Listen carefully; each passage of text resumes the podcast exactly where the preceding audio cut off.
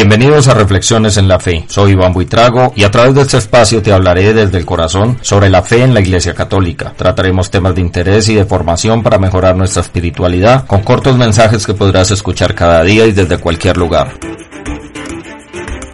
Hoy quiero contarles una historia que me encontré en algún sitio de internet. Su autor es anónimo. Cuenta que un joven solicitó un puesto en una empresa y realizó todo el proceso para la contratación. Presentó la entrevista inicial y después tuvo una cita con el gerente. El gerente estaba asombrado de tantos logros que tenía este joven en su hoja de vida y le preguntaba varias cosas. Entre ellas, ¿lograste becas en tu universidad? Y el joven contestó, no. El gerente insistió entonces, seguro tu papá te pagaba el estudio. Y el joven contestó, mi papá falleció cuando yo tenía apenas un año. Fue mi madre la que pagó todos los costos de la universidad. El gerente entonces pregunta, ¿en qué trabajaba tu madre? Mi mamá era lavandera. El gerente le pidió al joven que le mostrara sus manos y al verlas notó que eran suaves y lisas y le hizo la siguiente pregunta, ¿alguna vez ayudaste a tu mamá a lavar la ropa? El joven contestó, jamás. Mi madre siempre prefirió que yo estudiara y leyera. Además ella es más hábil lavando la ropa que yo. Entonces el director le dijo, tengo un encargo para ti. Cuando vayas hoy a casa, limpia las manos de tu madre y ven a verme mañana. El joven sentía que tenía una gran oportunidad para obtener el empleo. Cuando volvió a casa, le pidió a su madre que le dejara limpiar sus manos. Su madre se extrañó. Lentamente el joven limpió las manos de su madre y las lágrimas bañaron su rostro. Era la primera vez que notaba que las manos de su madre estaban muy arrugadas y llenas de marcas. Algunas eran tan fuertes que su madre hacía gestos de dolor cuando los tocaba. Ese día fue la primera vez que el joven se dio cuenta de que esas manos lavaron ropa diariamente para que él pudiera estudiar. Las heridas fueron el precio que ella pagó por la educación y el futuro de su hijo. A la mañana siguiente, el joven se presentó en la oficina del gerente, quien notó las lágrimas en los ojos del joven cuando le preguntó, ¿podrías decirme qué aprendiste ayer en tu casa? El joven contestó, limpié las manos de mi mamá y también terminé de lavar la ropa. Ahora ya sé lo que es el aprecio. Sin mi madre no sería el hombre que ahora soy. Al ayudarla aprendí lo difícil y duro que es tener tus propios logros y ahora aprecio la importancia y valor de ayudar a la familia. El gerente le dijo, esto es lo que busco,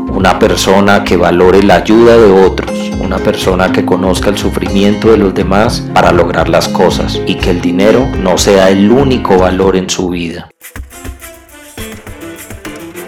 Esta reflexión empieza hablándonos de la gratitud. Es la clave para ser feliz. Tener gratitud es agradecer cada momento desde que te levantas en las mañanas y puedes contemplar todo cuanto te rodea. Gratitud es no ver las cosas como parte del paisaje. Gratitud es no perder la capacidad de asombro ante las múltiples situaciones que te pasan en la vida. Gratitud es reconocer que vives en un mundo donde tu hermano hace algo por ti directa o indirectamente. Gratitud es reconocer que ni siquiera una manzana llega a la mesa de tu casa sin que muchas personas hayan intervenido para que pudiera estar allí. Gratitud es dar a Dios gracias por la gratuidad con la que nos llena de bendiciones. Qué bueno sería que en cada acontecimiento de nuestra vida tuviéramos oportunidad de dar gracias a Dios. Qué bueno que nos decidiéramos a mirar con sensibilidad lo que otros hacen por nosotros. Deberíamos seguir el ejemplo de Jesús. ¿Recuerdan el